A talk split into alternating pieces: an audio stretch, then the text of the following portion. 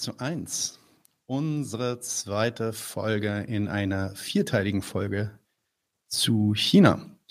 Ähm, wie kam das eigentlich zustande? Wir haben so vor ein paar Monaten immer wieder Nachfragen von Zuhörern und Zuschauern, dass wir doch mal was zu China machen sollten. Und als ich mich dann ein bisschen im deutschsprachigen Raum umgesehen habe, auf dieses Buch hier gestoßen. Ähm, China, ein Lehrstück über alten und neuen Imperialismus, einen sozialistischen Gegenentwurf und seine Fehler, die Geburt einer kapitalistischen Gesellschaft und den Aufstieg einer neuen Großmacht von Frau Dr. Renate. Die erste Folge äh, mit äh, Frau Dillmann ähm, und äh, haben dann gemerkt, dass da eigentlich so viel zu erzählen ist und so viel äh, äh wäre, dass es viel zu schade wäre, dazu nur eine Folge zu machen. Deswegen haben wir uns relativ spontan kurz vor der ersten Folge entschieden, dass wir ganze vier Folgen daraus machen. Heute haben wir die zweite Folge, in der wir uns hauptsächlich mit dem Thema Mao und Maos China beschäftigen werden. Ja, äh, gerade jemand sagt im Comment, äh, Upstream ist nicht so geil. Ich bin schon am äh, Meckern mit meinem Internetprovider. Ich hoffe, dass es sich schon geklärt hat. Anyway, ähm, ich werde ja nicht so viel reden. Insofern kommen wir zur Sache. Ich will direkt einfach mal Renate in den Raum. Herzlich willkommen zurück zu 99 zu 1. Hallo, guten Abend. Ni hao für die Chinesen. Ah, ja, genau. Ähm, wenn sich Leute über meine dann können wir bei Renate sehen, dass es da nochmal ein Tick schlechter ist. Ähm, aber ich hoffe, dass zumindest der Audio gut rumkommt. Letztes Mal war das ja überhaupt ein Problem. Da hatten wir auch kaum Aussetzer. Insofern sollte das passen. Äh, Renate, bevor wir in den Inhalt äh, zu gehen, lass mich doch mal ganz kurz nochmal deine ähm, Renate Dillmann, Jahrgang äh, 54, Studium Wissenschaft, Geschichte und Soziologie in Mainz. Dort hat sie 79 das erste Staat, das zweite Staatsexamen 19 in Dortmund abgelegt und hat dann äh, an der Fernuni Hagen promoviert. Die Promotion hieß die Deduktion des Staates bei Thomas Hobbes. Sie ist oder sie, ja, sie war als Lehrerin, du bist immer noch als Lehrerin tätig. Nein, nur ganz kurz. Ja. Ich bin, äh, bin ja inzwischen an der äh, okay. Hochschule für äh, Ausbildung von Sozialarbeitern. Alles klar. Ähm, war auch wissenschaftliche Mitarbeiterin, freie Journalistin an der EVH in Bochum und Vertretungsprofessorin des Buches Der Sozial ähm, mit Ariane Schiffanasseri. Hm, ihr beide wart ja auch zu Besuch vor drei Wochen, ist das mittlerweile schon her. Ähm, da haben wir über äh, die Corona-Krise gesprochen. Ähm, beziehungsweise ihr habt mit Daniel über die Corona-Krise gesprochen. Wir werden auch noch über dieses Buch Der soziale Staat sprechen, aber das dann erstmal nach dieser Serie zu China. Und natürlich, wie gesagt, Autor des Buches ähm, China im, jetzt äh, muss ich nochmal gucken, äh, in, in dem Verlag Die Bucherei. Hey, Renate, habe ich irgendwas vergessen? Soll ich noch irgendwas erwähnen oder möchtest du noch etwas sagen? No. Okay, letzten Folge uns eigentlich beschäftigt mit dem ähm, äh, ja, präkommunistischen China. Das heißt, wir sind vielleicht so Ende des 19. Jahrhunderts, Mitte, Ende des 19. Jahrhunderts haben wir angefangen, so ein bisschen darüber zu reden, was, was war China eigentlich in dieser Zeit, in welchem Zustand befand es sich, äh, inwiefern war der Imperialismus der westlichen Großmächte dort auch ähm, äh, ausschlaggebend. Hier ist es dann dazu gekommen, ähm, dass sich die kommunistische Partei gründet. Und dort haben wir dann auch aufgehört, haben gesagt, dass wir uns heute dann eben mit der kommunistischen Partei und auch natürlich dann auch mit Mao äh, beschäftigen würden. Ähm, wer, vielleicht fangen wir einfach mal so an. Wer war eigentlich Mao? Wo kam er her? Äh, wie war er ausgebildet? Und vor allem, was waren, also inwiefern waren, war er wirklich ähm, marxistisch ausgebildet? Hat er einen Bezug zum Marxismus und was, waren was war dieser Bezug? Ja, also Mao, ähm, der ähm, war Kind einer Bauernfamilie. Einer Bauernfamilie, zunächst mal sozusagen ganz äh, normale Familie in einer zentralchinesischen Provinz, Yunnan. Und sein Vater hat es durch viel Arbeit und Anstrengung zu ein bisschen Wohlstand gebracht. Und nach den Plänen dieses Vaters sollte der kleine Mao weiter sozial aufsteigen. Und das war in China damals vor allem durch ähm, erfolgreichen ähm, Durchgang durch die Schulbildung möglich. Und entsprechend wurde also Mao den Lehrern anvertraut. Aber der kleine Mao, das war irgendwie ein ziemlich rebellisches Kind. Der hat den Stoff in der Schule langweilig gefunden. Der fand seine Lehrer autoritär und grausam und seinen Vater übrigens auch. Und das hat ihn aber nicht gegen Bildung überhaupt aufgebracht. Das ist vielleicht schon mal ein erster interessanter Punkt. Er hat sich dann selber eine modernere Schule ausgesucht, eine, die schon im Prinzip an westlichen Bildungsmomenten orientiert war. Und er hat sich auch vieles im Selbststudium beigebracht. Und gleichzeitig ist er bei diesen Schulen in der Stadt dann eigentlich mit bereits mit Linken, mit vielleicht ersten Kommunisten Chinas in Kontakt gekommen. Der junge Mao war dann Grundschullehrer und als solcher hat er sich weiter für Volksbildung eingesetzt und dabei aber auch immer weiter politisch radikalisiert. Vor allem, das hatten wir ja beim letzten Mal schon, angesichts der schäbigen Behandlung, die China nach dem Ersten Weltkrieg durch die ähm, europäischen Staaten erfahren hat, die Hoffnung ähm, auf Rückgabe der halbkolonialen Besitzungen ähm, haben sich zerschlagen und viele Leute in China extrem empört. Die Oktoberrevolution in Russland, die war ja 1917 gewesen, die war in China für wirklich viele zum Vorbild geworden. Leute aus bürgerlichen Kreisen, Intellektuelle, merkten an der Politik der Kuomintang-Partei, die wir uns ja auch beim letzten Mal angeschaut haben, das war die bürgerliche Partei, die den Kaiser abgelöst hatte, die merkten, dass China jetzt eine Republik war und dass es ansonsten aber nicht wirklich vorwärts ging mit dem, was sie sich unter einer Modernisierung des Landes vorgestellt haben. Und als Beispiel dafür hatten sie ja die kapitalistisch entwickelten Staaten Europas, auch die USA, auch gegen das China ja auch eine militärische Niederlage erlitten hatte. Zurück zu Mao. Wenn wir uns mal einen Moment in diesen jungen Mao reindenken. Wie hat sein Land für ihn eigentlich ausgesehen? Eine Unmenge armer Bauern, ungebildet, verwahrlost, untertänig, schicksalsergeben. In den Städten war er auf eine gelehrte Elite getroffen, die sich allerdings den Traditionen verpflichtet sah und wenig ändern wollte.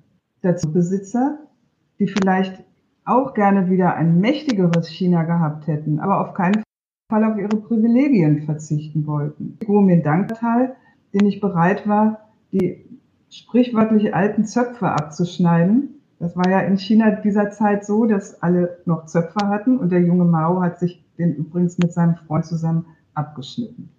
Also bei den politisch hieß das, mit den Grundbesitzern zu brechen und eine Landreform einzuleiten. Der Schluss daraus hieß, eine Revolution ist nötig. Und das hat nicht nur der junge Mao so gesehen. Aus dieser Unzufriedenheit heraus wurde dann 1921 die Kommunistische Partei gegründet, 100 Jahre alt jetzt, und fand sehr schnell viele Anhänger. 1925 hatte sie schon irgendwie 60.000 Mitglieder. Und du hast ja nach äh, Maos Auseinandersetzungen oder Bezug zum Marxismus gefragt. Also da würde ich eigentlich sagen, da ist ganz entscheidend für seine weitere Entwicklung, dass ihm bei der mit den marxistischen Schriften und der jungen Sowjetunion eigentlich immer weniger eingeleuchtet hat, dass die Revolution, die er in China für nötig hielt, eine proletarische sein sollte. China war ja ganz weitgehend noch ein Agrarland. Fabriken und Arbeiter gab es nur relativ wenige in Hongkong, Shanghai an der Ostküste. Und Maos Konsequenz ab Mitte der 20er Jahre hieß deshalb Aufwiegelung der Bauern, Gründungen Sowjets, die genannt, das waren sowas wie bäuerliche Räterepubliken in den chinesischen Provinzen.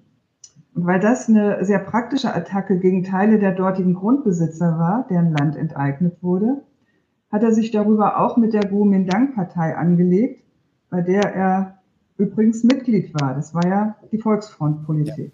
Ja. ja.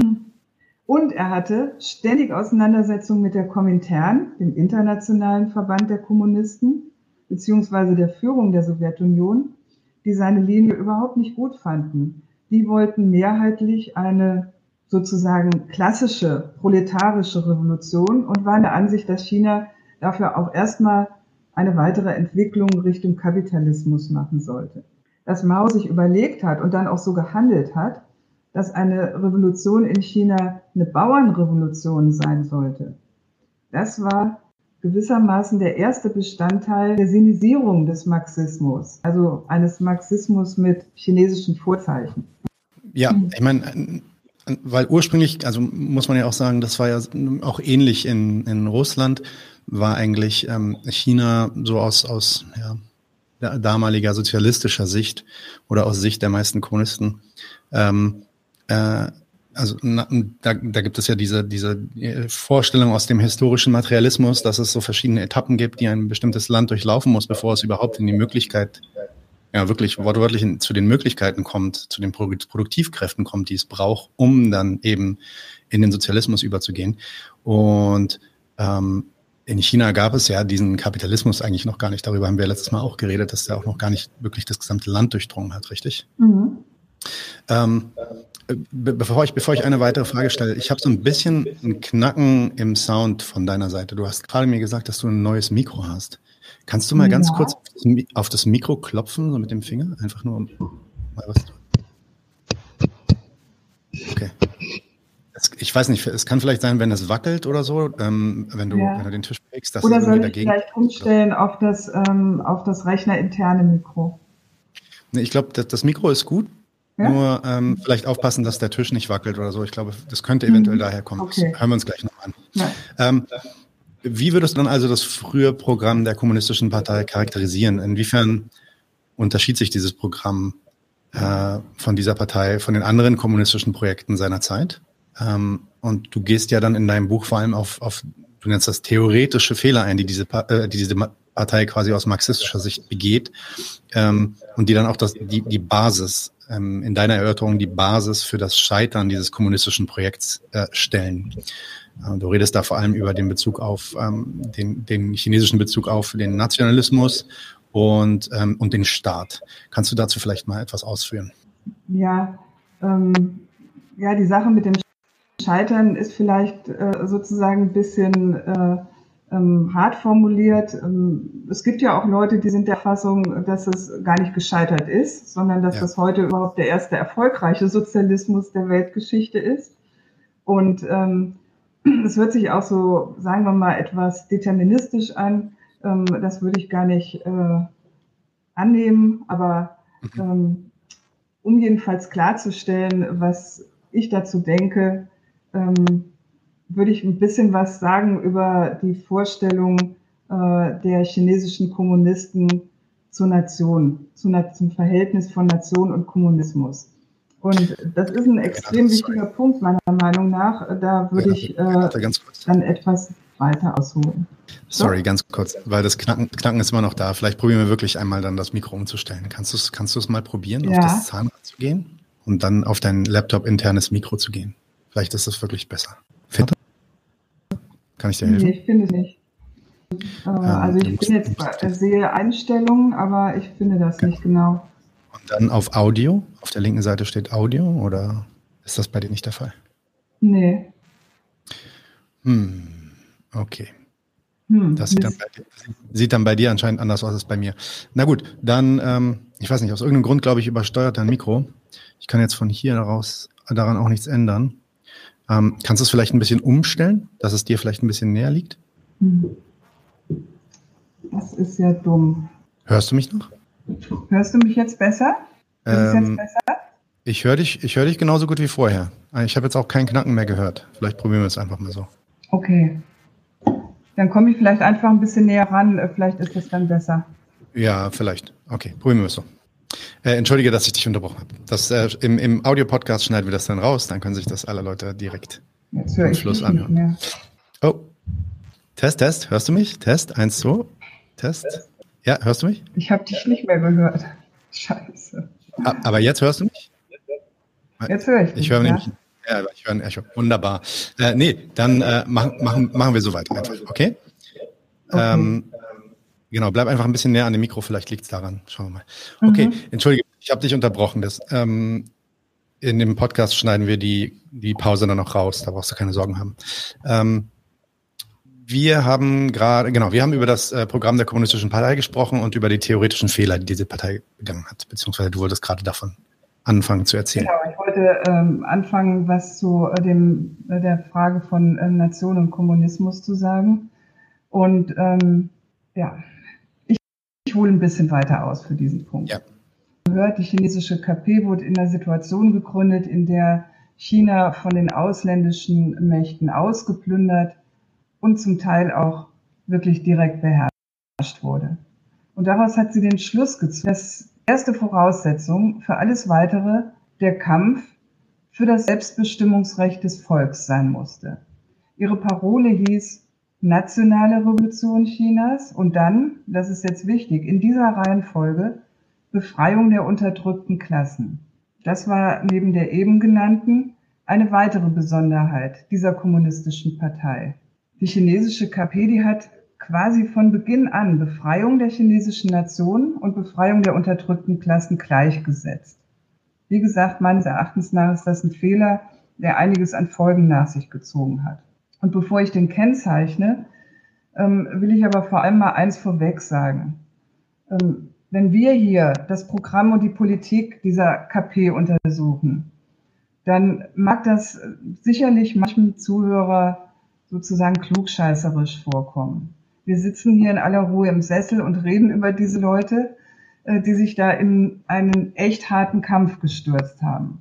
Der Entschluss, sich Ausbeutung und Unterdrückung nicht weiter gefallen zu lassen, das schlechte Leben nicht fatalistisch hinzunehmen, weil es schon immer so war, weil Konfuzius das so gesagt hat, weil es die kleinen Leute doch immer schwer haben, und so weiter, wie all die Rechtfertigungen und Legitimationen bis heute übrigens heißen, das hat echt meine volle Sympathie. Da kann ich wirklich nur raten, in diesem Punkt von Mao und seiner KP zu lernen. Und andererseits kommt es aber eben darauf an, gegen was man sich mit seinem Kampf richtet und was für eine Art von Gesellschaft man im Fall eines Erfolgs einrichtet. Wir haben jetzt ja hier die Zeit, das in aller Ruhe zu analysieren. Der wesentliche Punkt ähm, sich so längst vergangenen Zeiten zuzuwenden, ist ja übrigens Fehler, die damals gemacht wurden, möglichst nicht nochmal zu machen. So, das war jetzt meine Vorrede zu diesem Punkt. Und jetzt zurück zur Frage. Befreiung der Nation und soziale Revolution. Was ist der Haken, wenn man das in eins setzt? Es ist ja in der Tat klar, dass jeder, der sich damals an den elenden Zuständen in diesem Land gestört hat und sich mit den Bauern und Arbeitern eine bessere Zukunft erkämpfen wollte, nicht drumherum kam, die Imperialisten aus dem Land zu werfen. Und trotzdem ist es wichtig festzuhalten, der Kampf um die Souveränität einer Nation ist was anderes als der Kampf gegen den Grund der elenden Zustände.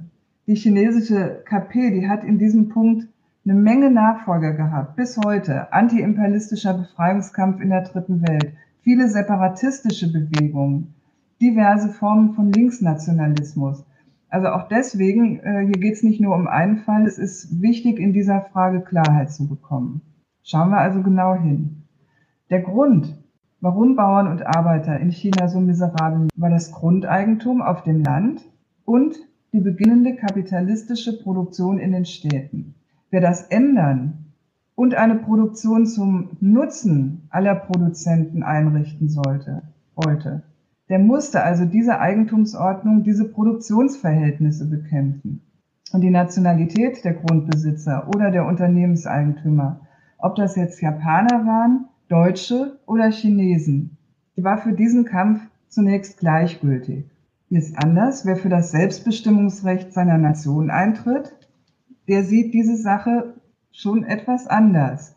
Er verschiebt zumindest einen wesentlichen Teil der Gründe für das Elend, das ihn stört, darauf, dass er unter einer fremden oder fremdbestimmten, dass Ausländer im Land sind, die das Verhältnis zwischen Volk und Staat irgendwie verderben stören.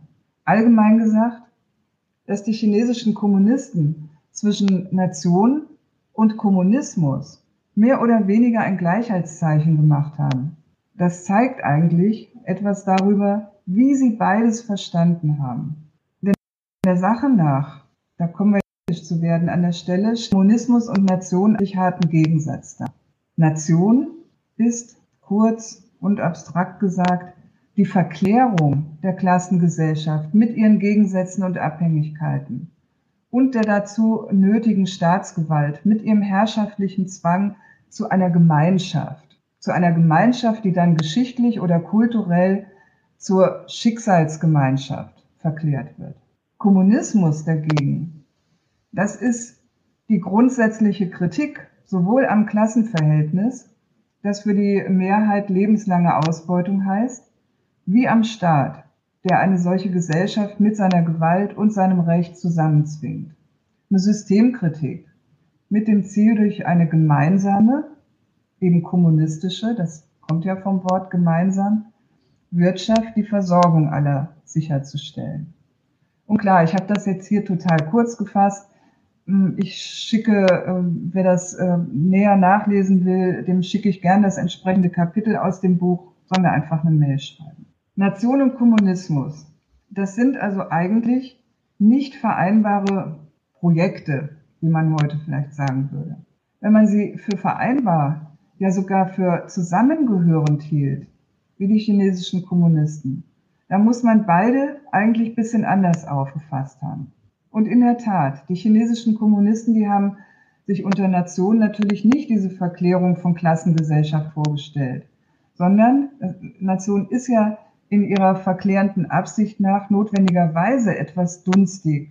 Und dieses Dunstige, das haben sie mit einem linken Inhalt gefüllt. Nation, das sollte für sie in China die Gemeinschaft aller fortschrittlichen Patrioten sein, die sich um die soziale Entwicklung und diese Art und Weise dachte man bis auf ein paar Großgrundbesitzer und Monopolkapitalisten im genommen alle hineindenken und mitten in das Programm.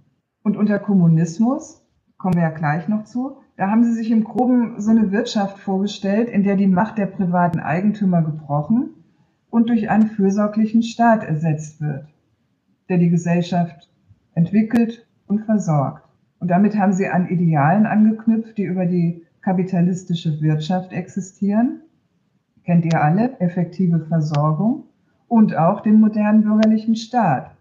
Der soll ja laut Selbstdarstellung und Vorstellung ähm, für den Dienst am Volk stehen. Und auf die sozusagen an den Idealen von beiden angesetzt haben, da hat, haben Nation und Kommunismus für sie dann zusammengepasst. Und als sie an der Macht waren und ihr Programm in die Tat umgesetzt haben, da haben sich dann allerdings einige Widersprüche, die in diesem Programm notwendigerweise liegen, geltend gemacht. Und das werden wir an einigen Punkten sehen, vor allem auch an der Kampagne vom großen Sprung. Ähm, vielleicht ein kleiner Einwurf, einfach nur, weil ich, weil ich mir vorstellen kann, dass es da vielleicht den einen oder anderen Widerspruch gibt. Das Eintreten der kommunistischen Partei ähm, für die Nation und so dieses Projekt der Nation und vor allem der nationalen Befreiung hat doch die Kommunistische Partei auch zu einem bedeutenden Teil sehr populär gemacht. Insofern, dass es vielleicht sogar ausschlaggebend war, dass sie dieses Projekt gefahren sind, um an die Macht zu kommen und an der Macht zu bleiben. Richtig? Unbedingt. Ähm, das ist völlig richtig. Ähm, ich glaube, der Mao hat sogar irgendwann auch mal davon gesprochen, dass es für die äh, KP ein großes Glück war, dass die japanische Intervention kam und äh, die Partei deswegen mhm. diesen Punkt attackieren konnte. Also für den Kampf der KP bis 1949, ähm, da hat ihr Eintreten für die Nation mit Sicherheit einen wesentlichen, vielleicht sogar den wichtigsten Hebel dargestellt, mit, mhm. der, äh, mit dem sie sich die Zustimmung im ganzen Land verschafft hat. Ähm, ich weiß nicht, ob das allgemein bekannt ist. In China hat ja der äh, Zweite Weltkrieg zwei Jahre früher als hier in Europa begonnen, 1937. Äh, der wurde von den Japanern in Asien zwei Jahre früher gestartet als vom faschistischen Deutschland hier. Aber ab diesem Zeitpunkt war die Kommunistische Partei diejenige Kraft, die ähm, trotz massiver Unterlegenheit und erbärmlicher Bewaffnung und äh, trotz der ständigen Versuche der Kuomintang-Partei, sie auszurotten, ähm, dazu vielleicht mal ein interessantes Zitat, die Japaner sind eine Hautkrankheit, die Kommunisten sind ein Herzleiden. So hat es der Vorsitzende äh, der Kuomintang, Chiang Kai-shek, äh, formuliert. Ja. Und diese Partei hat sie ja dann in den legendären langen Marsch nach Norden getrieben. Und trotzdem, trotz all dieser Hindernisse, ähm, war diese KP eigentlich die Kraft, die den Widerstand gegen die Japaner stringent nach ihren Kräften organisiert hat. Und das hat ihr die Sympathien von chinesischen Patrioten aller Klassen eingebracht. Ganz klar. Ja. Und gleichzeitig hat Mao es in dieser Zeit verstanden, die Bauern für sich zu gewinnen, indem seine Volksbefreiungsarmee praktisch gezeigt hat, dass sie auf der Seite des Volks und für dessen Interessen kämpfte. Wer dazu vielleicht was lesen will, habe ich auch mal gerade nachgeguckt jetzt hier im, äh, für unsere Sendung, ähm, der sollte den Bericht des amerikanischen Journalisten Edgar Snow lesen. Roter Stern über China. Das ist ein ähm, Buch über, wo dieser Journalist, äh, die, der sein Land ungenügend unterrichtet fand über diese Roten in China, ähm, sich zu denen durchgeschlagen hat äh, und lange Interviews mit Mao geführt hat, äußerst interessant zu lesen. Mhm. Du. Ja, 1949 war es dann soweit. Mao hat gewonnen. Chiang Kai-shek, die Spitze der Kuomintang-Partei und äh, die alten Eliten oder Teile jedenfalls waren nach Taiwan geflohen. Und da sehen wir jetzt eine erste und ganz wesentliche Konsequenz dieser Gleichsetzung von Nation und Kommunismus. Von einem kommunistischen Standpunkt aus die Eigentumsordnung und damit die Ausbeutung beseitigen, eine gemeinschaftliche Versorgung für alle organisieren, hätte es gar keinen Grund gegeben, das in einem eigenen Staat zu beginnen. Warum haben sich die chinesischen Kommunisten nicht dem ersten bereits existierenden sozialistischen Land der Sowjetunion angeschlossen, mit dem sie übrigens eine extrem lange Grenze haben? Also, soweit bekannt ist, haben weder Mao noch Stalin darüber ähm, auch nur eine Minute nachgedacht. So selbstverständlich war Biden bei allem Beschwören von internationaler Solidarität und Weltrevolution, was sie ja auch alle drauf hatten, ja, einer, einer der, also das ist so die Kritik an dem, an dem Nationalismus, ähm, beziehungsweise an dem Nationalismus der KP. Ein anderer Teil deiner Kritik, ähm, der ähm, extrem interessant war, den du in deinem Buch aus, auch sehr ausführlich beschreibst, ist diese Idee des chinesischen Verständnisses ähm, des sogenannten Wertgesetzes. Ähm, und dass die Kommunistische Partei eigentlich schon relativ früh in den ersten Programmen damit begann ähm, zu propagieren, dass es darum geht, das Wertgesetz in Kraft zu setzen, quote unquote.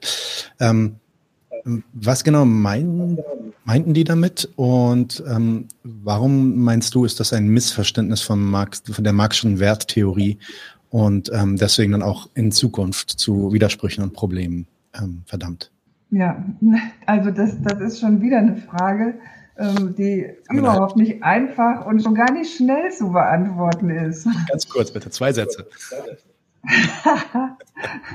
die umgekehrt, aber auch das wieder enorm wichtig ist, weil sie eigentlich den ganzen Kern ähm, der realsozialistischen Planwirtschaft betrifft. Und äh, die Kritik daran zu verstehen, das wäre äh, für Linke heute wirklich ein Hit, denn da kommt raus, dass nicht die Planwirtschaft an sich verkehrt war, sondern eben die besondere Art und Weise, wie die sowjetischen und die chinesischen Kommunisten geplant haben. Das habe ich in meinem Buch ja staatlich geplante Wertproduktion genannt. Okay, also auch für das jetzt folgende ist klar, dass ich das hier nur äh, äußerst verkürzt wiedergeben kann. Und auch hier mache ich das Angebot, das Buch, äh, Kapitel zuzuschicken, beziehungsweise noch besser kauft das Buch gleich. Aber Schritt für Schritt, ich gebe mir Mühe. Auf jeden Fall, das sollte ähm, sowieso jeder machen. Zunächst, was ist das Wertgesetz äh, in der Marx-Analyse? Marx analysiert die Ökonomie der kapitalistischen Gesellschaft. Hier läuft alles, das gesamte Wirtschaften, über Kauf und Verkauf von Waren. Alle Wirtschaftssubjekte sind Eigentümer, die am Markt mit dem, was sie haben bzw. herstellen, konkurrieren. Um was konkurrieren sie? Sie konkurrieren darum, möglichst viel Zugriff auf Reichtum zu ergattern. Das ist zunächst mal möglichst viel Geld. Geld ist Reichtum in abstrakter Form, mit dem man auf allen konkreten Reichtum zugreifen kann. Die Produktion aller Dinge im Kapitalismus ist von vornherein auf den Markt bezogen. Hier treffen alle Produkte aufeinander und müssen den entscheidenden Vergleich bestehen. Sind sie als besonderer Gebrauchsgegenstand überhaupt nachgefragt? Will das jemand, das Zeug? Sind sie verglichen mit den anderen, eventuell gleichartigen Waren, günstig genug? Das heißt, im Normalfall sind sie auf dem allgemeinen Stand der Technik produziert worden, um gekauft zu werden. Man kann sagen, wenn das der Fall ist, dann ist, dass es jetzt Marx Begriff gesellschaftlich notwendige Arbeit auf. Sie sind werthaltig. Also anders gesagt, dass ein Produkt Wert besitzt, ist synonym dazu, dass es in einer Wirtschaft privater Eigentümer unabhängig voneinander agierender Subjekte die Konkurrenz am Markt besteht und seinem Verkäufer Geld einbringt. Ich lasse das mal so stehen. Und jetzt kommen zwei Überlegungen, die für uns hier wichtig sind. Erstens, das war Marx zentrale Kritik dieser Ökonomie, gleich am Anfang seiner Ausführungen im Kapital. Ja. Ersten zwei Kapitel. Die Mitglieder dieser Gesellschaft arbeiten einerseits füreinander. Es ist eine arbeitsteilige Gesellschaft, in der keiner mehr alleine wirtschaftet.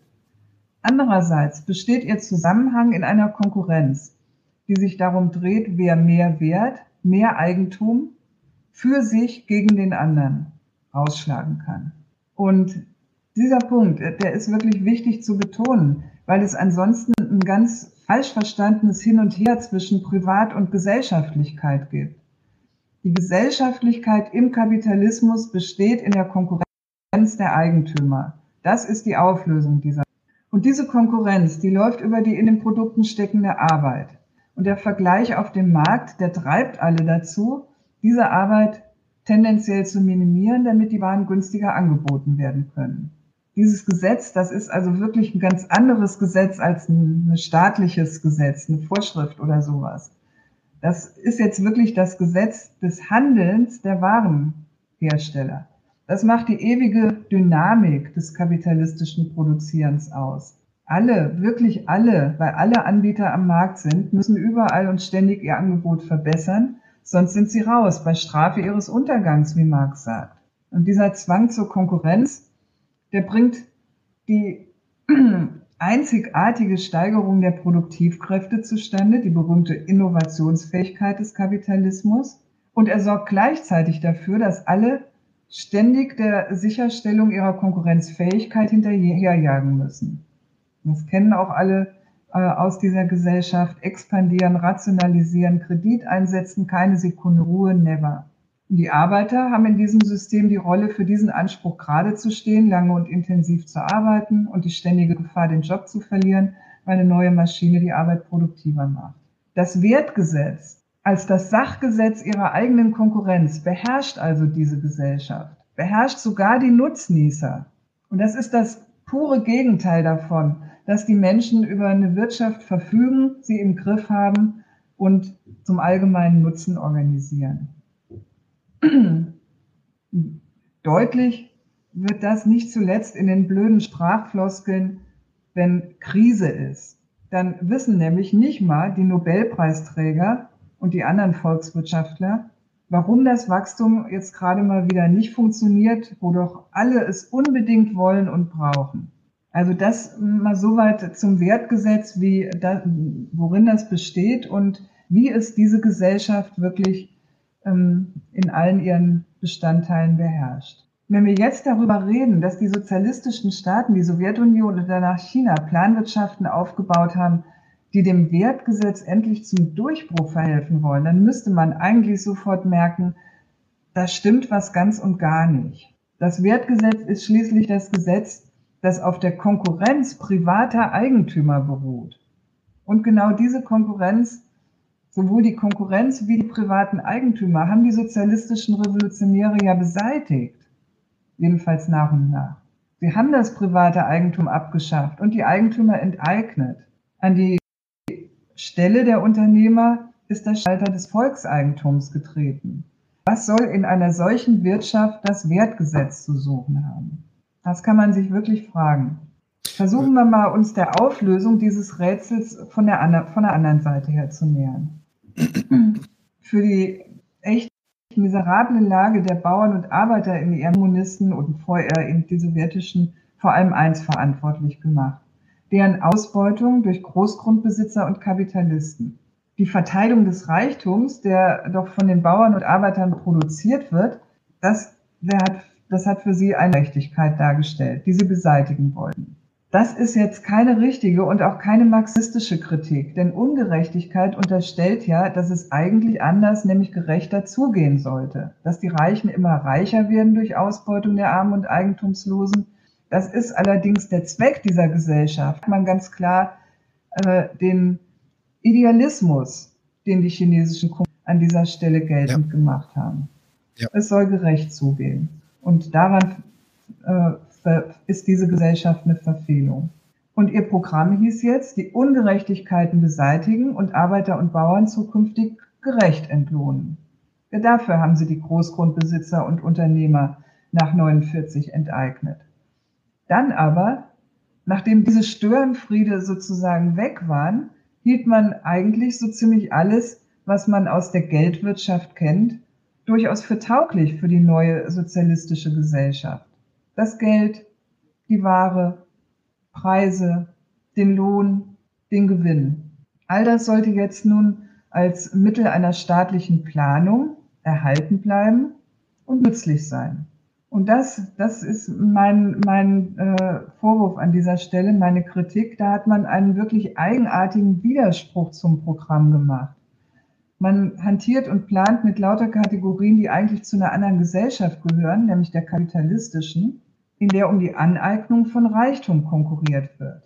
Und daran merkt man, für diese kommunistischen Parteiführer war gar nicht wert die Kritik an der kapitalistischen Produktionsweise, so wie ich das vorhin mal versucht habe darzustellen.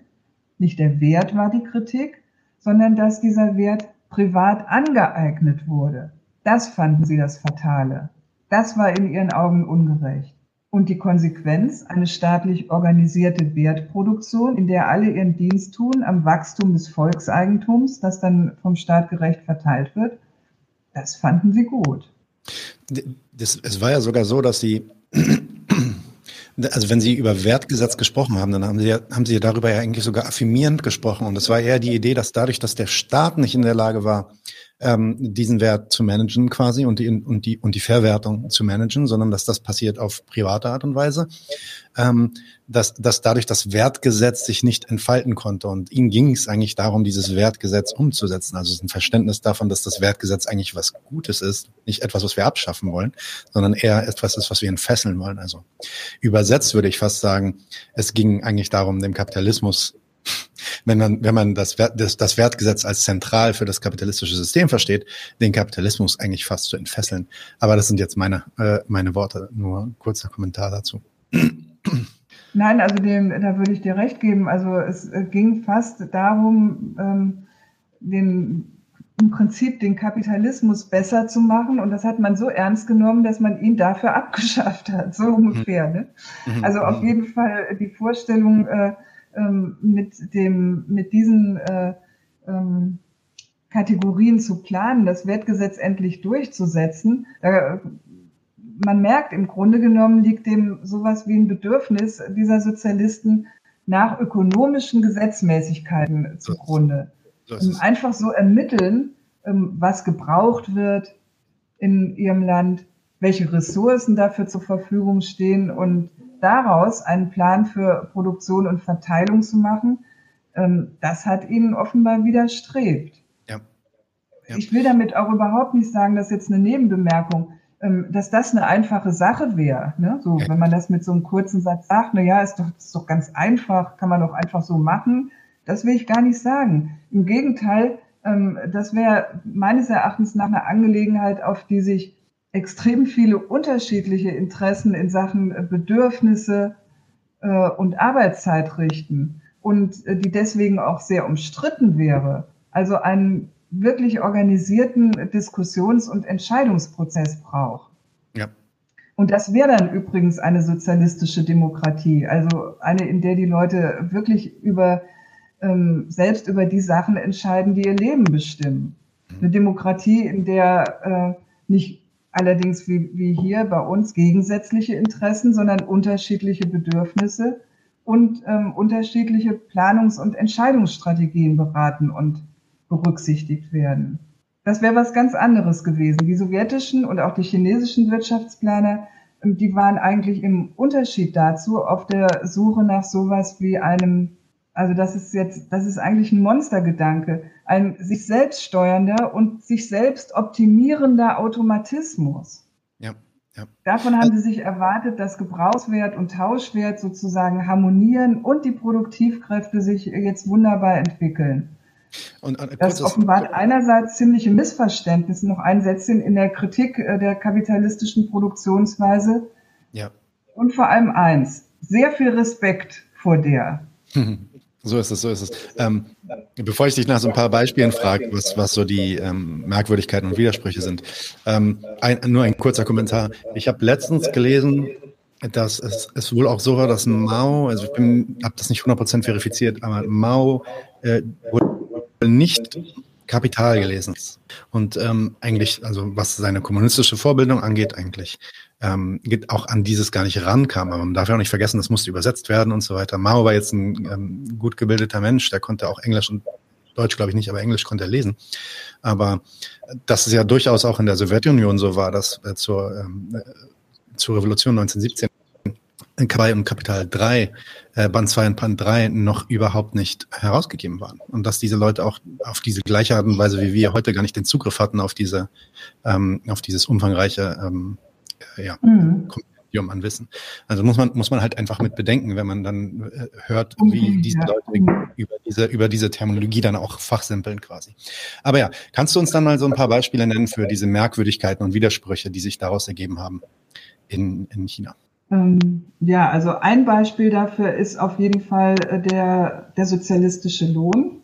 Der war einerseits garantiert und der sollte auch anerkanntermaßen steigen. Also das äh, stand da wirklich in der Wirtschaft fest und ist wirklich ein sehr, sehr anderes Verhältnis als in der Marktwirtschaft, ähm, wo ja dauernd rauskommt, Bescheidenheit beim Lohn ist das Mittel des wirtschaftlichen Erfolgs. Und äh, ähm, so geht ja die Agitation hier in Deutschland, Wirtschaftsweise und so weiter, Jahr für Jahr.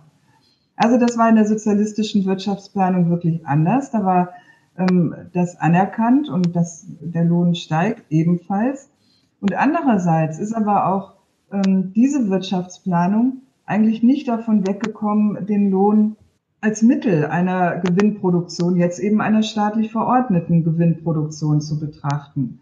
Und äh, damit ist er betriebswirtschaftlich, wenn man das mal so formuliert, eine Kost geblieben, der Betriebe negativ gegenübergestanden hat.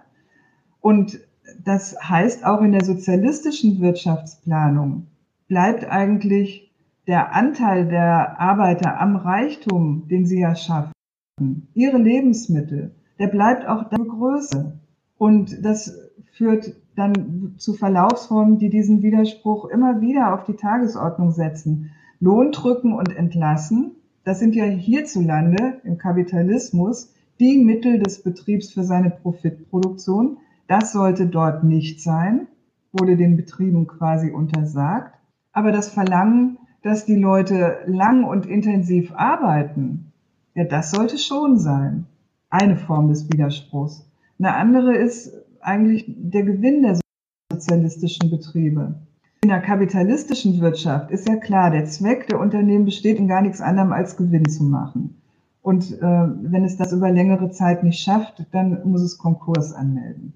In der sozialistischen Planwirtschaft ist der Gewinn interessanterweise eine Forderung, die der Betrieb an seine, äh, die der Staat an seine Betriebe heranträgt. Und das ist eigentlich absurd und macht deutlich, die Betriebe selber haben unter sozialistischen Bedingungen gar nicht den Zweck, Gewinn zu machen. Das ist ja auch kein Wunder. Ihre Produktion soll ja gar nicht Mittel der Bereicherung für Sie gegen andere sein. Die von Ihnen angebotenen Produkte Produkte sollen nicht Wettbewerber aus dem Feld schlagen. Die geforderten Preise sollen nicht die anderer Firmen unterbieten. Und wenn sie dann Gewinn erzielen, sozusagen planmäßig erzielen, dann steht er auch gar nicht Ihnen zur Verfügung, damit Sie ähm, sozusagen Ihre Konkurrenz auf äh, höherer Stufenleiter durchführen, sondern dann müssen Sie den an den Staatshaushalt überweisen. Also mit Blick auf die gesamtgesellschaftlichen hat der sozialistische Staat seinen Betrieben eigentlich ihren Egoismus regelrecht untersagt, hat ihnen alle Mittel dafür aus der Hand geschlagen und ihnen andererseits Schaftung dieses Mehr, ihr sollt wachsen, ihr sollt Gewinn machen, abstrakt als Plan soll vorgeschlagen. Ja, und das war eine wirklich komische äh, Sache dann. wie sollten die Betriebe das denn jetzt eigentlich machen? Sparen an Einkaufspreisen? Keine Option. Die Preise sind ja staatlich festgelegt. Investitionen, moderne Maschinen kaufen äh, und äh, die Lohnsumme senken. Äh, das ging gleich aus mehreren Gesichtspunkten äh, überhaupt nicht. Erstens haben die Geld gekostet, statt welches zu sparen. Zweitens die Entlassung von Arbeitern, ähm, mit denen eben ein kapitalistischer Betrieb seine Konkurrenz äh, vollführt, ist in sozialistischen Unternehmen gar nicht vorgesehen, ist gar nicht zulässig. Sie soll ja gerade durch Anwendung der Arbeiter wachsen und nicht dadurch, dass man welche überflüssig macht. Recht auf Arbeit. Und genauso wenig ist vorgesehen, dass man andere Betriebe unterbieten darf. Ja, also all das soll nicht sein. Und die Frage, was, wie, wie konnten denn die Betriebe jetzt überhaupt einen Überschuss über die Produktionskosten erzielen? Da sind die Betriebe eigentlich hauptmäßig bei zwei Punkten fündig geworden. Der erste war, sie haben eine ziemliche Ignoranz gegenüber der Qualität der von ihnen hergestellten Produkte an den Tag gelegt. Haben einfach bei der Produktion äh, durch Verwendung schlechter, aber billiger Rohstoffe und Einzelteile gespart und damit ein Warensortiment erzeugt, mit dem jetzt die Wertbilanz gewachsen ist, aber dass alle die Verbraucher oder die weiterverarbeitenden Betriebe ähm, absolut äh, zur Verzweiflung getrieben hat, weil die Qualität wirklich schlecht war. Die hat ja gar keine Rolle gespielt. So, und dann sind äh, diese Sachen trotz allgemeiner Warenknappheit tatsächlich noch zum Ladenhüter geworden. Und der zweite Weg, der bestand darin, die Arbeiter zu Mehrarbeit anzustacheln. Also zu sagen, ähm, jetzt lasst mal euren kapitalistischen Egoismus äh, hinten anstehen und äh, macht euch mal ein bisschen für den Aufbau des Sozialismus stark. Da merkt man schon, wie man auf die Rolle der Moral kommt. Ja. Das wird uns ja gleich bei den Mao-Kampagnen noch ein bisschen beschäftigen. Äh, äh, genau, also das finde ich, merkt man in deinem Buch auch so fantastisch, dass wie aus dem Missverständnis über das Wertgesetz, die natürlich dann die falschen wirtschaftlichen Praktiken folgen, zumindest für ein, ein kommunistisches, ein sozialistisches System falschen Praktiken folgen, die dann ähm, diesen Unternehmen ihren, finde ich fantastisch formuliert, wie du es gesagt hast, ihren Egoismus äh, verbieten. Ähm, ähm, zumindest äh, in Bezug auf äh, die Gewinnmacherei und das Drücken von Löhnen und ähm, das äh, Absetzen von Arbeitskräften. Und trotzdem aber gleichzeitig diese, diese Produktionsweise eigentlich aufrechterhält, sodass die ähm, Betriebe dann ihrerseits gezwungen sind, an anderen Ecken zu sparen um mit diesen Plänen zurechtzukommen. Und wenn, ich stelle mir dann den Mao jetzt da vor, der sich dann diese Ergebnisse am Ende des Jahres oder am Ende der ersten zwei Jahre anguckt und sagt, ach, ähm, Plan nicht erfüllt und äh, Qualität der Güter ähm, die fallen alle auseinander und jeder beschwert, alle beschweren sich darüber, dass die Qualität so schlecht ist. Und äh, Menschen ähm, leiden und Beute und so weiter.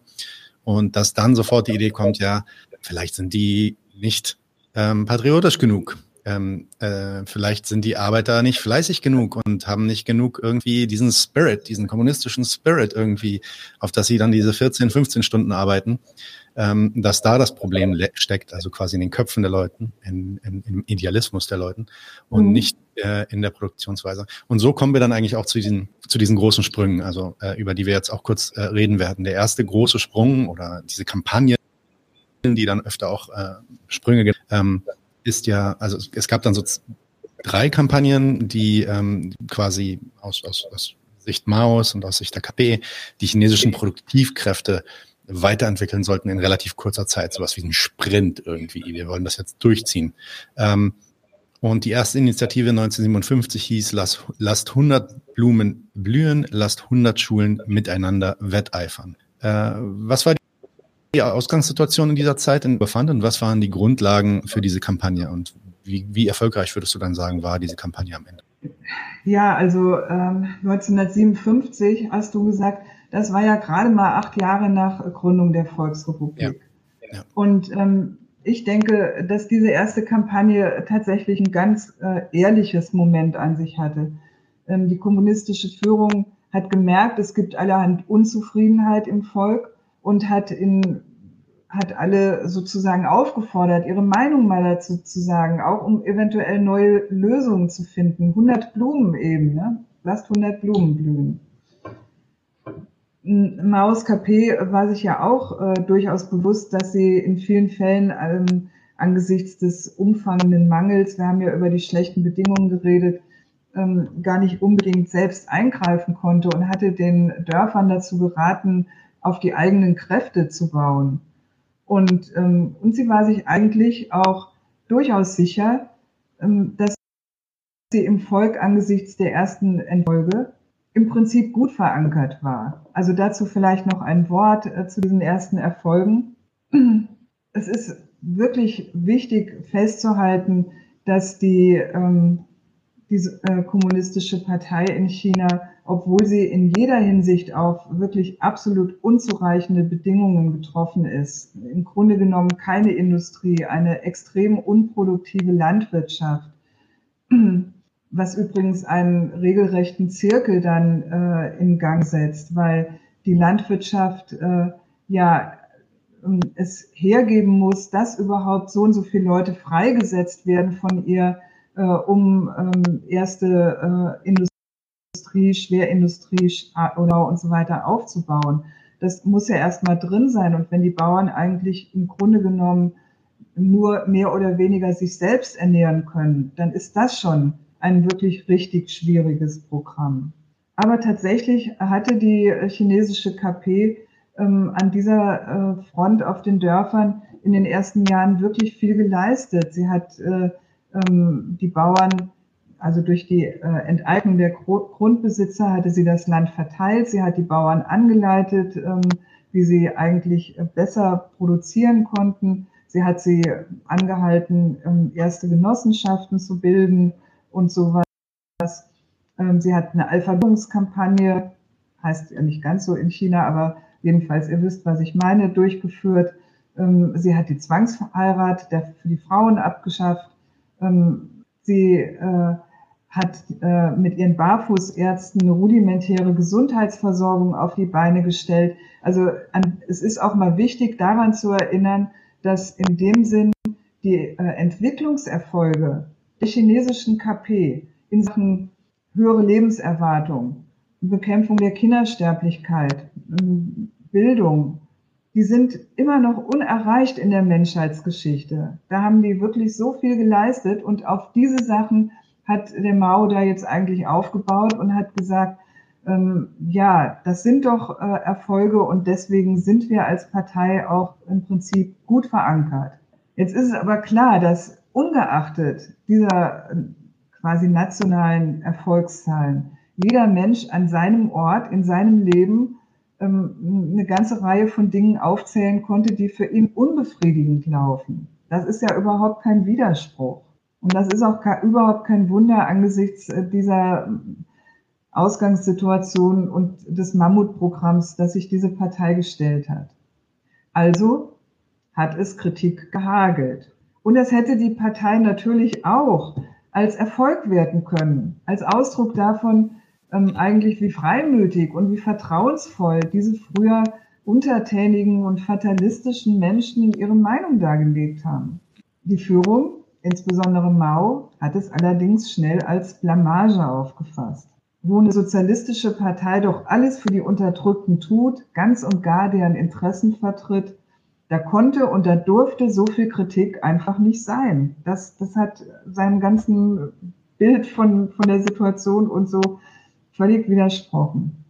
Ja, und dann ist die Kampagne regelrecht in ihr Gegenteil verkehrt worden. Es hieß plötzlich, man ähm, hat, habe mit ihr eigentlich nur die versteckten Konterrevolutionäre herausfinden wollten, wollen und alle diejenigen, die jetzt offenherzig ihre Kritik dargelegt haben, ja, die hat es dann getroffen, die wurden zur Umerziehung aufs Land geschickt, wurden als ähm, ähm, heimliche Konterrevolutionäre entlarvt und so weiter. Denen ging es übel.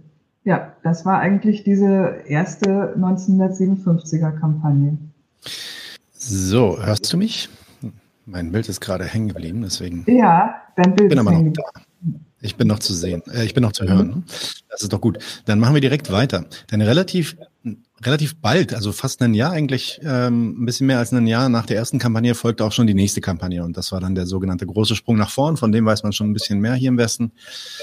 Wie kam man dann so schnell auf die nächste Initiative und was, ähm, was waren die Kerne, Kernelemente dieser neuen Kampagne für ihn? Ja, also dieser große Sprung nach vorn, der, der war jetzt gewissermaßen Ausdruck einer Verzweiflung, die allmählich aufkam bei den äh, ähm, Kommunisten. Darüber nämlich, dass die nachholende Entwicklung so langsam und langsam ist ja jetzt ein, äh, äh, ein, ein Wort vor allem gemessen an ihren Erwartungen, nämlich der Erwartung, dass eine sozialistische Wirtschaft die Produktion explodieren lassen müsste. Ja. Ja. Was wir eben hatten. Ne? Gemessen aber auch an praktischen Fragen, das sollte man vielleicht auch nicht vergessen.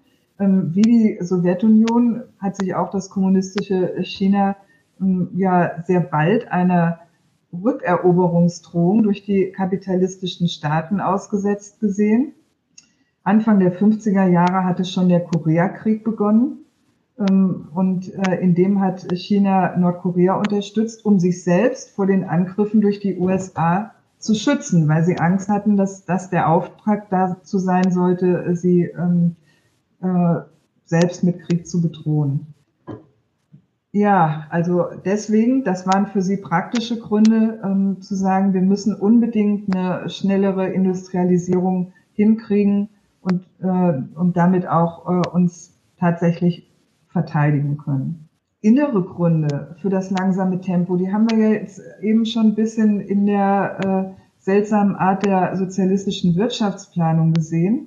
Aus dem Zirkel unzureichende Produktivität auf dem Land, schleppender Aufbau der Industrie hat für sie zunächst mal keinen Ausweg gewinkt und das, das auch angesichts dessen, dass die Sowjetunion China zwar mit ein paar Industrieprojekten unterstützt hat, allerdings aus chinesischer Sicht mit deutlich zu wenigen.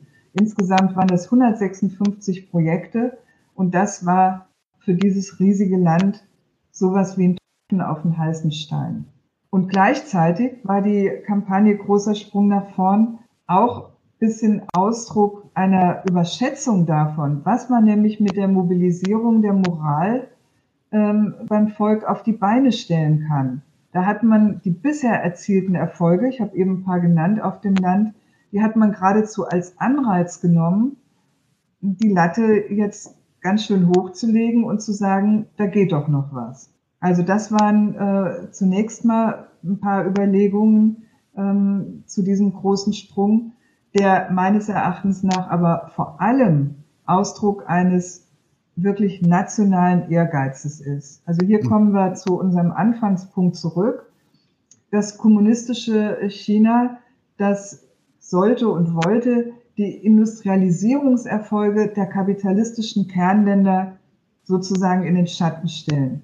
Großbritannien und die USA sollten, das ist jetzt ein Mao-Zitat, früher als geplant eingeholt werden. Also das war, man, man sieht, wie man sich da in einen Vergleich mit den kapitalistischen Ländern gestellt hat und tatsächlich der Meinung war, der Sozialismus kann das, was die hinkriegen, besser. Und auch der Sowjetunion wollte man zeigen, wie man Sozialismus schneller auf die Beine stellen kann, wenn man es nur entschlossen genug will. Das hat sich gegen, besonders gegen Khrushchev als äh, den neuen Führer der UdSSR gerichtet. Auch dem wollte man da äh, zeigen, was man mit der Moral der Massen hinkriegt. Insgesamt sehen wir hier also wirklich, wie das Nationale am chinesischen Sozialismus regelrecht fordernd gegen die eigenen Leute aufgetreten ist. Sie und ihre Anstrengungen, die sollten das Mittel sein, andere Nationen hinter sich zu lassen. Und das ist wirklich ein anderer Maßstab als ein gutes Leben. Und da geht es auch nicht mehr darum, mit äh, schnellen Erfolgen bei der Gesundheitsversorgung oder der Alphabetisierung zu konkurrieren. Jetzt zu der Kampagne selbst. Ich glaube, vielen ist bekannt, was versucht wurde. Überall auf dem Land wurden kleine Hochöfen gebaut, äh, mit denen Eisen zu Stahl gekocht werden sollte. Es wurden Straßen gebaut mit den allerprimitivsten Mitteln. Und so sollte ja. das Land industrialisiert werden, nachdem man für die Städte eben immer zu wenig Lebensmittel gehabt hatte. Das chinesische Volk, das hat sich in dieser Kampagne wirklich mit aller Kraft ins Zeug gelegt, gearbeitet bis zur völligen Erschöpfung. Um die verlangten Ziele hinzukriegen, wurden die Ernten vernachlässigt, was dann eine regelrechte Hungersnot ausgelöst hat. Und die Resultate dieser ganzen Anstrengung der Hochöfen und des Stahlkochens, die waren größtenteils völlig untauglich, der Stahl brüchig, die Stauseen haben nicht gehalten und ähm, insofern eigentlich ein, eine wirklich gruselige Kampagne. Die, die Konsequenz, also haben Sie zumindest Ihre, das hört sich jetzt fast schon zynisch an, aber haben Sie Ziele erreicht, was die Fortentwicklung der Produktivkräfte anging? Die, äh, die Wertsteigerung bzw. die Produktionsfähigkeit ähm, zu verbessern? Wie würdest du die ähm, Kampagne bewerten äh, vor, vor, ja, mit Sicht auf die Ziele, die sie sich gestellt hatte? Also kurzfristig hat äh, dieser Großsprung wirklich erstmal einen ähm, richtigen Einbruch mit sich gebracht, äh, der vieles von den Erfolgen der ersten Jahre zunichte gemacht hat. Und du hast aber recht, die Versuche äh, auf dieses, auf diese Weise das ländliche China zu industrialisieren, die sind nicht ganz sang- und klanglos untergegangen. Ähm, viele kleine Kerne sind bestehen geblieben. Auch die Idee, dass in den kleinen Städten und den Dörfern neben dem landwirtschaftlichen Betrieb noch was anderes produziert werden kann, ähm, die hat sich auch festgesetzt. Und ähm, viele dieser kleinen Anlagen wurden viel später dann Ausgangspunkt äh, für Unternehmen des heutigen kapitalistischen China, betrieben von den Dorfkollektiven, aber auch von Privatpersonen, ähm, die sich da was angeeignet haben. Ich will aber noch ein Wort sagen zu äh, der moralischen Empörung, ähm, die es zu dieser Mao-Kampagne gibt. Der große Sprung, der gilt meistens als Ausdruck ähm, einer geradezu irrsinnigen Machtbesessenheit, äh, als Perfidie eines Psychopathen oder ähnliches. Zum Beispiel hier in diesem Buch ähm, diesen dicken Mao-Schinken, ähm, wird das genauso abgehandelt. Und tatsächlich ist sie zwar in ihrer Größenordnung wirklich irre gewesen, aber das kann man sagen, ist in China eigentlich sowieso immer alles. Ja. Dem Inhalt nach war diese Kampagne aber geradezu etwas fürchterlich und erschreckend Normales wenn wir über Staaten und Völker nachdenken. Das finde ich sehr wichtig, äh, sich das an dieser Stelle ähm, mal ins Bewusstsein zu rufen. Dass Staatsmänner und nationale Führer ihre Völker für Ziele, ihre Kriege, ihre nationalen Aufbrüche anstacheln und benutzen. Das ist wirklich in der gesamten Menschheitsgeschichte gang und gäbe und auch bei uns überhaupt noch nicht vorbei. Ne? Denk mal an, äh, ein Ruck muss durchs Land gehen oder wir müssen einen neuen Aufbruch hinlegen, bla bla bla. Also deswegen äh, sollte die Kritik an dieser Stelle wirklich Staat und Herrschaft gelten und auch den patriotisch begeisterten Völkern, die sowas mitmachen. Die Psychologisierung, die verharmlost da eigentlich das Wesentliche. Das wollte ich unbedingt noch betont haben. Ja, in der Kritik, in der Kritik des Maoismus beziehungsweise dieser, ähm, dieser Kampagnen, vor allem aus der, aus dem bürgerlich-liberalen Westen, wird oft vergessen, dass es auch in dem Westen eine extrem brutale, blutige, ursprüngliche Akkumulation gab und ähm, die notwendig war ähm, und ebenso ebenso furchtbar die Industrialisierung ablief ähm, Ende des 19. Jahrhunderts, die auch notwendig war, um eben diese Produktionsweise umzusetzen. Da stimme ich ja, stimme ich dir auf jeden Fall zu. Ähm, trotzdem, nicht mehr so viel Zeit vergeuden von meiner Seite. Ich höre auf, zu viel zu quatschen. Äh, die, kommen wir direkt zur Kulturrevolution oder ähm, die große proletarische Kulturrevolution übersetzt. Ähm, ist dann direkt die nächste Kampagne, hm, beziehungsweise nicht direkt, das ist, glaube ich, dann nicht direkt im nächsten Jahr. Äh, wieder die Frage, was ist die Ausgangssituation? Wo sah sich Mao im, in China in dem Moment? Warum kam er auf diese Idee dieser Kulturrevolution? Und vielleicht kannst du dann auch ein, zwei Worte verlieren zu Liu, äh, Liu Shaoqi und warum Mao ähm, konkret im Konflikt trat mit äh, Liu Shaoqi äh, über diese Kulturrevolution oder in dieser Kulturrevolution. Die äh, große proletarische Kulturrevolution ähm, das ist eigentlich die Kampagne, die äh, am allermeisten Rätsel aufgibt und mhm. die auch bis heute eigentlich sehr verschieden interpretiert wird. Es gibt auch hier viel moralische Empörung über die entwürdigenden Prozeduren ähm, der Selbstkritik, äh, äh, in denen die Lehrer, die Beamten gezwungen wurden, sich beim Volk zu entschuldigen. Es gibt linke Positionen, die der Kulturrevolution, äh, ähm, die in der Kulturrevolution eigentlich den Einfluss der Arbeiter auf staatliche Entscheidungen auf dem Höhepunkt sehen, in, in der Shanghaier Kommune oder ähnlichen Projekten. Das ist also eigentlich sehr umstritten. Und ähm, ich würde diese Kampagne jetzt mal so zusammenfassen. Ausgelöst wurde sie von Mao selbst, der mit den Resultaten der sozialistischen ähm, Wirtschaftsplanung erneut unzufrieden war. Nach dem großen Sprung hatte sich die äh, relativ stark an der klassischen sowjetischen Art der Planwirtschaft orientiert, die wir vorhin charakterisiert haben. Und deren prominentester Vertreter war Liu Shaoxi und auch Deng Xiaoping, der stand für diese Linie. Mao jedenfalls hat den Aufbruchsgeist der Anfangszeit vermisst. Als Grund für, die, für dieses ähm, mangelnde Fortschreiten hat er eigentlich erneut den Rückfall ins bürgerliche Denken oder Fortexistenz konterrevolutionärer Aktiv vermutet. Also man muss wirklich sagen, das ist sowas wie die sozialistisch, sozialismus-typische Schuldzuweisung. Ähm, ja in, im Sozialismus ist ja die äh, sozialistische Partei oder der Staat für alles zuständig, hat nicht die Bequemlichkeit bürgerlicher Parteien, die ja immer bei allem Möglichen, was schief geht in der Wirtschaft und so, auf Sachzwänge, Konkurrenz, das Handeln der Wirtschaftssubjekte und sowas deuten können. Im Sozialismus ist ja wirklich der Staat mit seiner Planung äh, das tatsächliche Subjekt von allem. Und wenn gleichzeitig zwischen Volk und Partei quasi kein Haar passt, per Definition, dann muss ja irgendwo jemand an dem Schlamassel schuld sein, wenn es nicht so funktioniert, wie es wie gewünscht. Und dieser Feind, der wird immer im bürgerlichen Denken gefunden. Und das hieß hier in China eben zunächst mal, was wir eben schon hatten, egoistisch sein an sich, statt an China, an den Aufbau, die Partei oder ähnliches denken. Und dieses bürgerliche Denken, das hat Mao auch in der äh, KP selbst ausgemacht, in die natürlich, die war inzwischen gegenüber ihren vor, ähm, also vor äh, 1949er Zeiten maß, irre angewachsen. Und natürlich waren dann ein ganzer Haufen Leute aus Opportunismus eingetreten. Dagegen wollte Mao eine erneute und jetzt permanente Revolution in den Köpfen entflammen. Die hat er Kulturrevolution genannt, weil die eben Gedenken angesetzt hat.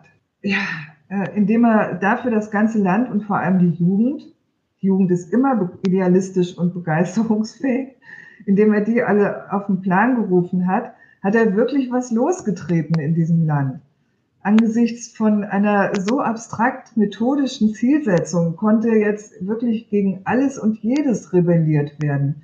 Bürgerliches Denken war überall zu vermuten. Und das Rebellieren war jetzt quasi von höchster Stelle ins Recht gesetzt. Und umgekehrt, keiner wusste so richtig, was verteidigt und was attackiert werden sollte. Und das hat im Resultat wirklich die Existenz des Landes angegriffen dass sich die Arbeiter da auf dem Höhepunkt ihrer Macht befunden haben, das bezweifle ich zumindest ähm, fürs gesamte Land sehr. Ähm, gerade sie mit ihren Lohnforderungen wurden ja von Mao des Ökonomismus bezichtigt, also sozusagen des organisierten Lohnegoismus. Aber hat auch lokale Versuche gegeben, die ich nicht alle überblicke. 2019 ist zum Beispiel ein Buch erschienen, die andere Kulturrevolution, in dem neues Quellenmaterial aufgearbeitet wurde. Und äh, dem habe ich entnommen, dass es echt eine ganze riesige Bandbreite von Initiativen, von Projekten, von Kämpfen gab. Wenn das einmal so losgetreten ist, dann kann man sich das ja auch gut vorstellen.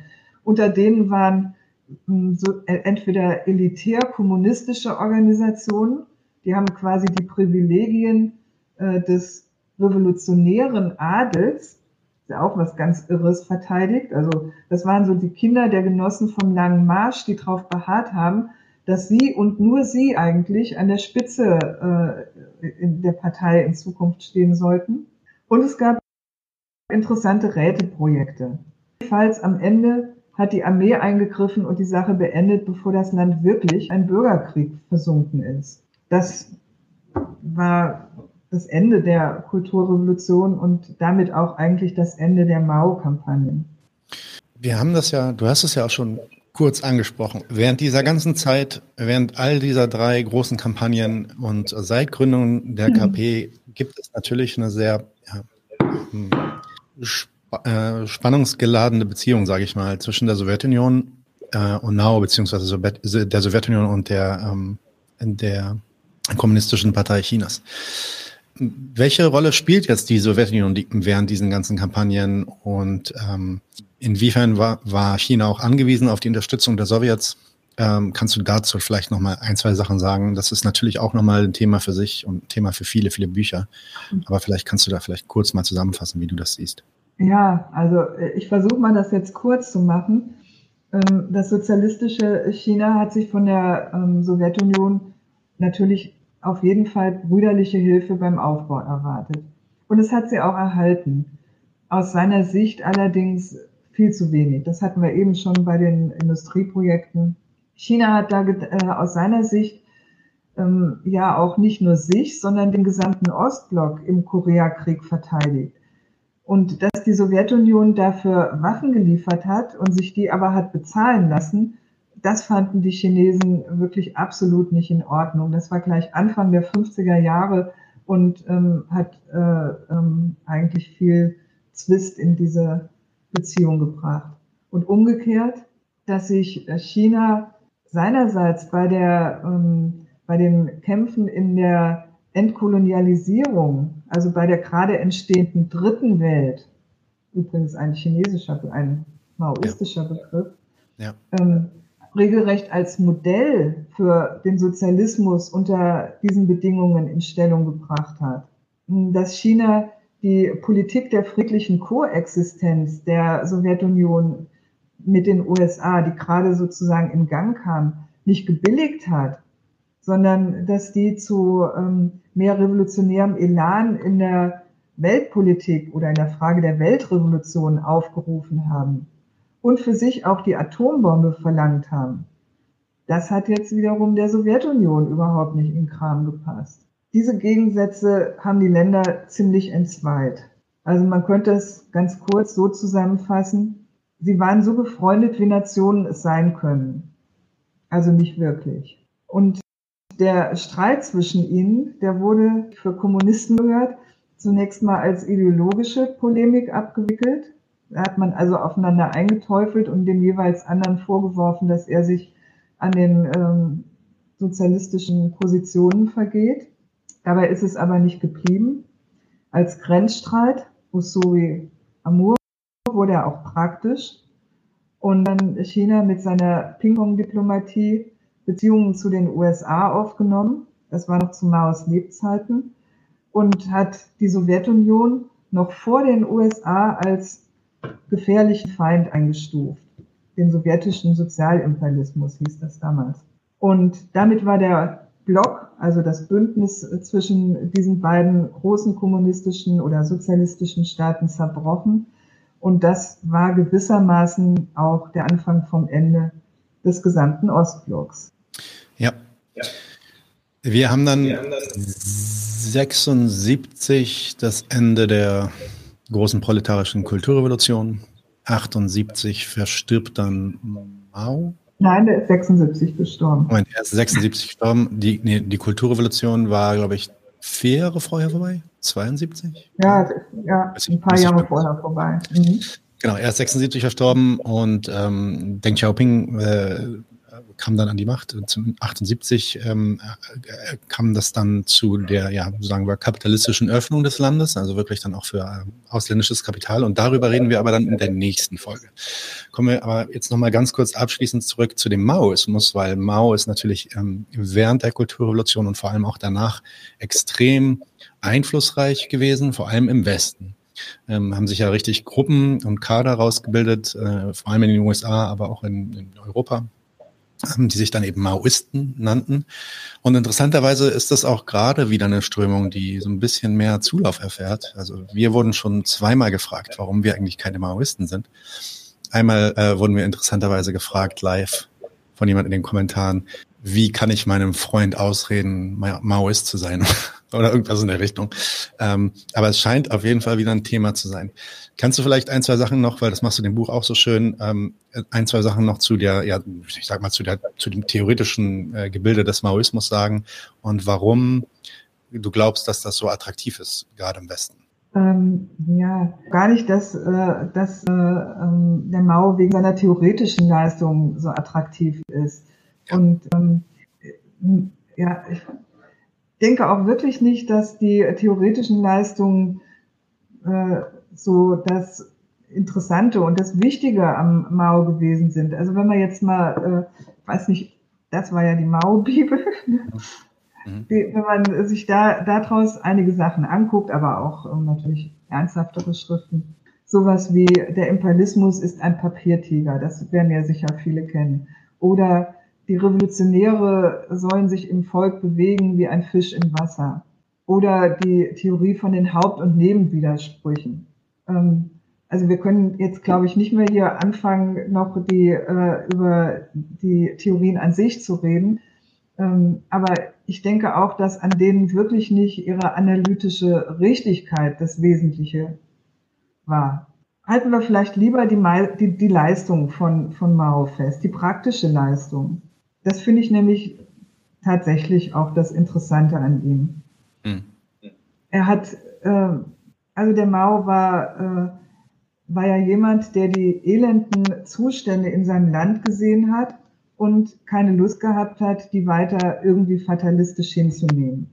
Auch nicht, ähm, äh, nachdem ihm sozusagen die marxistische Theorie und äh, Kommentaren und Sowjetunion mitgeteilt haben, na, nach den Etappen musst du doch hier noch abwarten. Auch danach hatte er keine Lust. Dem hat er widersprochen. Er hat sich ähm, auf die Socken gemacht und hat gesagt, ich werde hier nicht abwarten, bis der Kapitalismus dieses Land vielleicht seine Produktivkräfte äh, entwickelt hat, aber natürlich auch mit ganz viel weiterem Elend. Du hast ja eben dran erinnert, wie sah denn die ursprüngliche Akkumulation in den kapitalistischen Ländern aus? Ähm, das wäre ja auch damit verbunden gewesen. Und da hatte er keine Lust, das abzuwarten, sondern hat äh, ähm, sich klar gemacht, ohne eine regelrechte Revolution jetzt ähm, ist das nicht außer Kraft zu setzen und das mache ich jetzt. Ja, was heißt eine Revolution?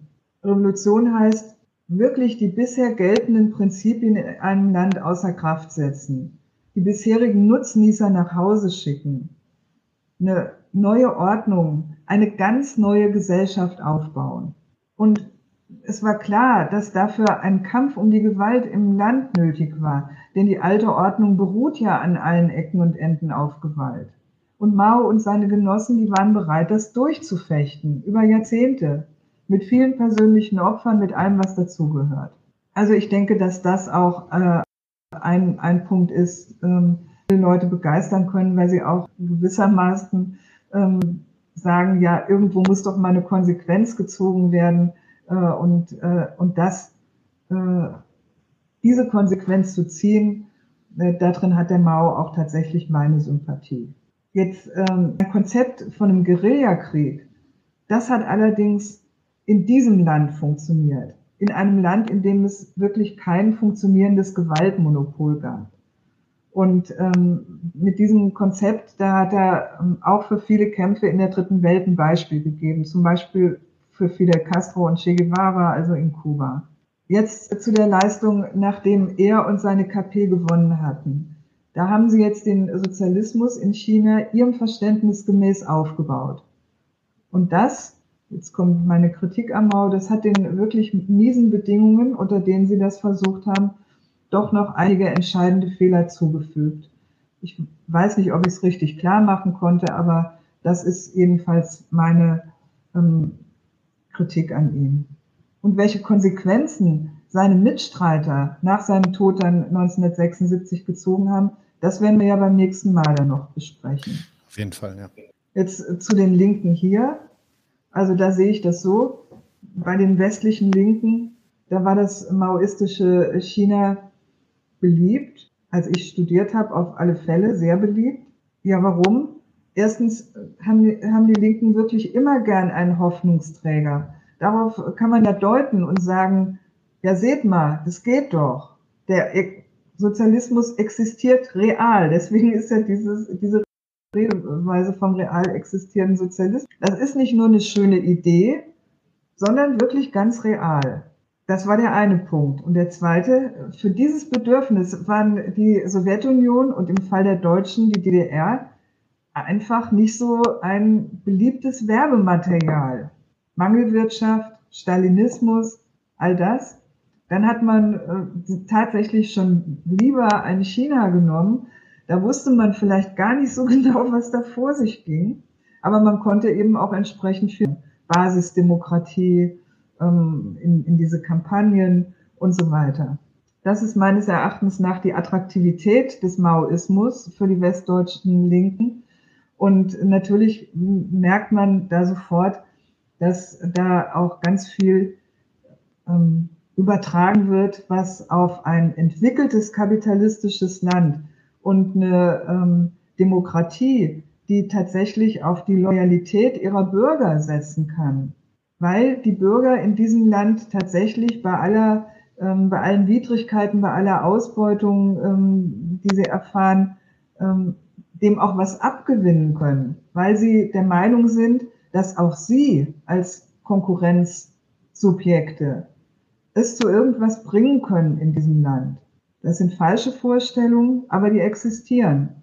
Und äh, in so einem Land, da kann eigentlich diese Art von ja, Volkskrieg wirklich nicht funktionieren. Also das, äh, die Übertragung ist auf jeden Fall äh, ebenso falsch, wie sie in die Hose gegangen ist. Das wäre mein abschließendes Urteil dazu. Ja, ich weiß noch, dass ich vor, das muss schon vor 15 Jahren gewesen sein, dass ich einen Maoisten, einen Kumpel von einem Kumpel getroffen habe. Und so wie Todesruna das auch gerade sagt, also wir waren quasi auch Jugendliche. Vor 15 Jahren war ich, oh mein Gott, oute ich mich jetzt, 22. ähm, und der war auch, glaube ich, so in meinem Alter. Und der hatte, der hatte genau dieses Büchlein dabei. Ich glaube sogar die gleiche Ausgabe, die du hattest. Das sah fast exakt so aus. Und äh, auf das die Frage eine hin, Milliarde Mal gedruckt worden auf der Welt. Ja, ja, genau, genau, dieses Ding. Ja.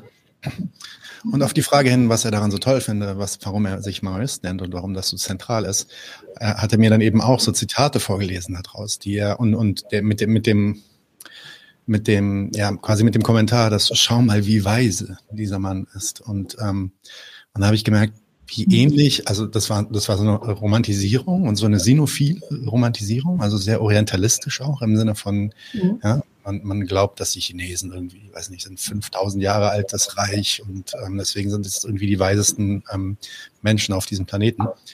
Ähm, das ist mir schon damals aufgefallen, dass das relativ wenig tatsächlich mit der Theorie zu tun hat und alles mit den Ideen, die eigentlich irgendwie projiziert werden. Ähm, eine letzte Frage muss ich noch stellen, weil die ist zu gut. Die kommt aus dem Chat. Und ja. zwar fragt Todesrune, äh, ist denn Renate eigentlich Maoistin? Nein, war sie auch nie. war sie nie. Ich glaube, das war das Schwerste. aber, äh, aber natürlich hat mich, als ich äh, schon als ich Schülerin war, ähm, das wirklich total interessiert. Äh, die andere Hälfte des Himmels war das erste Buch, was ich darüber gelesen habe. Und äh, ab da hat mich das Thema ähm, eben Sozialismus in China eigentlich immer schon voll interessiert. Nein, also ich finde, man kann auch anhand dieser Beispiele, deswegen nennst du das, das Buch ja auch, ähm, der Untertitel von deinem Buch ist ein Lehrstück.